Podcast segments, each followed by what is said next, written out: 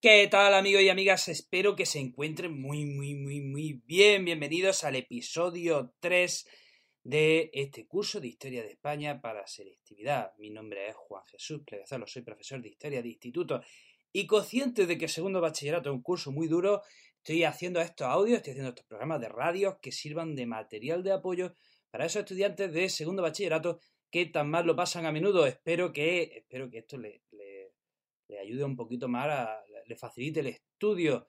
Eh, ojalá pudiéramos hablar de la historia con menos prisa, con más calma, pero no, desde luego en este programa no podemos hacerlo porque segundo bachillerato eh, tenemos que ir como, pues, como tenemos que ir a todo trapo, pero yo sé que ustedes están muy felices. De hecho, hoy tenemos el estudio lleno, lleno de miles y miles de fanes y peces. Vamos a saludarlos, por favor. Eh, muchísimas gracias, muchísimas gracias por estar ahí apoyo incondicional. Bueno, vamos al episodio de hoy, que hoy es muy sencillito. Hoy vamos a hablar del reino visigodo de Toledo.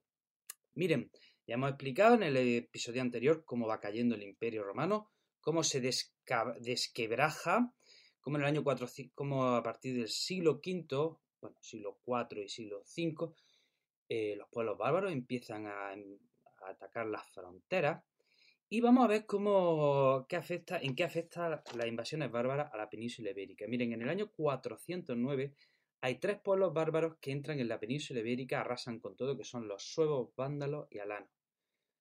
Mm, imagínense del comportamiento de estos pueblos, porque solo piensen en el significado de lo que hoy día, de lo que hoy día significa vándalo. ¿eh?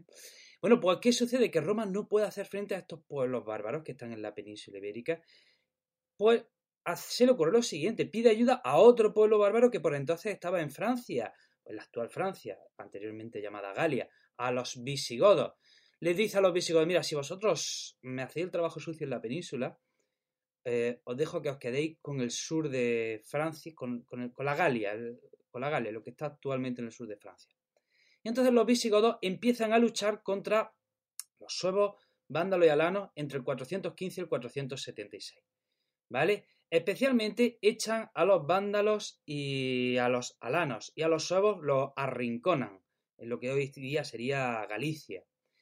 Y eh, les vencen, les vencen, y así que los visigodos pueden establecerse en la Galia, vamos, lo, que habían pactado con Roma. ¿Qué sucede? Pues que en el año 507 viene otro pueblo bárbaro, que son los francos, y echan a los visigodos del sur de la Galia, Estamos hablando del año 507 y lo echan en la batalla de Bouillé, no sé cómo se pronuncia, Bouille, ¿vale? En el año 507 los visigodos son derrotados por los francos y se tienen que ir del sur de la Galia y se desplazan a la península ibérica y establecen su capital en Toledo. ¿Por qué la establecen en Toledo? Por la razón es obvia, miren la península y verán que, Toledo está en el centro, centro mismo de la península. Mm, reyes que tenemos que destacar de esta monarquía visigoda, pues por ejemplo, hablemos de Leovigildo y Recaredo. ¿Por qué? Pues porque estos son los reyes que eh, unifican el territorio. Eh, ¿Por qué? Por ejemplo, eh, consiguen a dominar a unos pueblos que eran muy peleones y muy resistentes. Adivínenlo. Pues los de siempre. Cántabros, vascos y astures. Que el emperador Augusto los pacificó, pero no del todo. Así que vuelven a rebelarse y aquí los visigodos, estos reyes, consiguen sofocarlos. Expulsan definitivamente a los suevos. Expulsan del sur de la península a los bizantinos, porque los bizantinos, los bizantinos, el imperio romano de Oriente, estaba intentando reconstruir todo el imperio romano ¿eh? y por eso conquistó parte de la península itálica, parte de la península ibérica, hasta que en la península ibérica lo echaron los reyes visigodos. Y también consiguen aguantar a los francos del norte. Hay que decir de la monarquía visigoda que en principio era electiva y luego pasa a ser hereditaria. Hemos hablado de la unificación territorial, ahora vamos a hablar de la unificación religiosa y jurídica. Eh, la unificación religiosa se produce especialmente por otro rey que se llama Recaredo. Anteriormente los reyes visigodos eran arrianos y Recaredo un día se decide convertirse al catolicismo, año 589, y a partir de ahí, imagínense, todo el reino pasa a ser pasa a ser católico. Otro rey que se llama Recesvinto creó una ley que se llama Liber Judiciorum.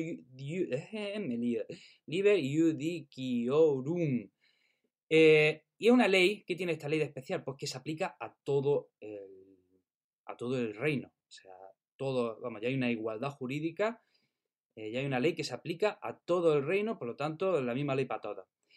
Y, bueno, pues hemos dicho los tres tipos de unificaciones, la territorial, la religiosa y la jurídica.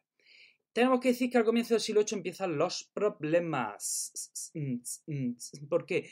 Porque eh, había un rey que se llamaba Don Rodrigo, pero tenía un enemigo que era un noble llamado Huitiza, y muchos nobles se pusieron de parte de Huitiza. Entonces empieza a haber un enfrentamiento en el reino visigodo entre los partidarios del rey Rodrigo y los nobles y los partidarios del noble Huitiza. Eh, vamos a hablar del proceso de ruralización. Este tema, eh, esto que vamos a decir, parecido prácticamente igual a lo que hablamos ya eh, con el Imperio Romano. la economía depende de la agricultura y la ganadería. Va desapareciendo la mano de obra esclava y aparece otra figura campesina, que es la del siervo. Las ciudades entran en crisis y al entrar en crisis se interrumpen las vías de comunicación y comienza también un proceso de ruralización. Y muy importante, esto es very, very, very important. Eh, los reyes, ¿cómo empiezan a pagar los reyes los servicios? Empiezan a pagar con tierra. Los reyes empiezan a pagar los servicios prestados con tierra. Y ese pago por tierra empieza a provocar que, que noble, empieza a crearse una nobleza territorial muy poderosa. ¿eh? Estos nobles que tienen su poder basado en la tierra empiezan a actuar al margen del rey y la monarquía empieza a perder poder por culpa de esos nobles terratenientes, por culpa de esos nobles que, tienen todo su poder en la tierra. Y eso genera una situación de crisis, de crisis, que nos lleva a lo que hemos hablado antes, comienzo del siglo VIII, enfrentamiento entre el noble Huitiza y el rey Don Rodrigo.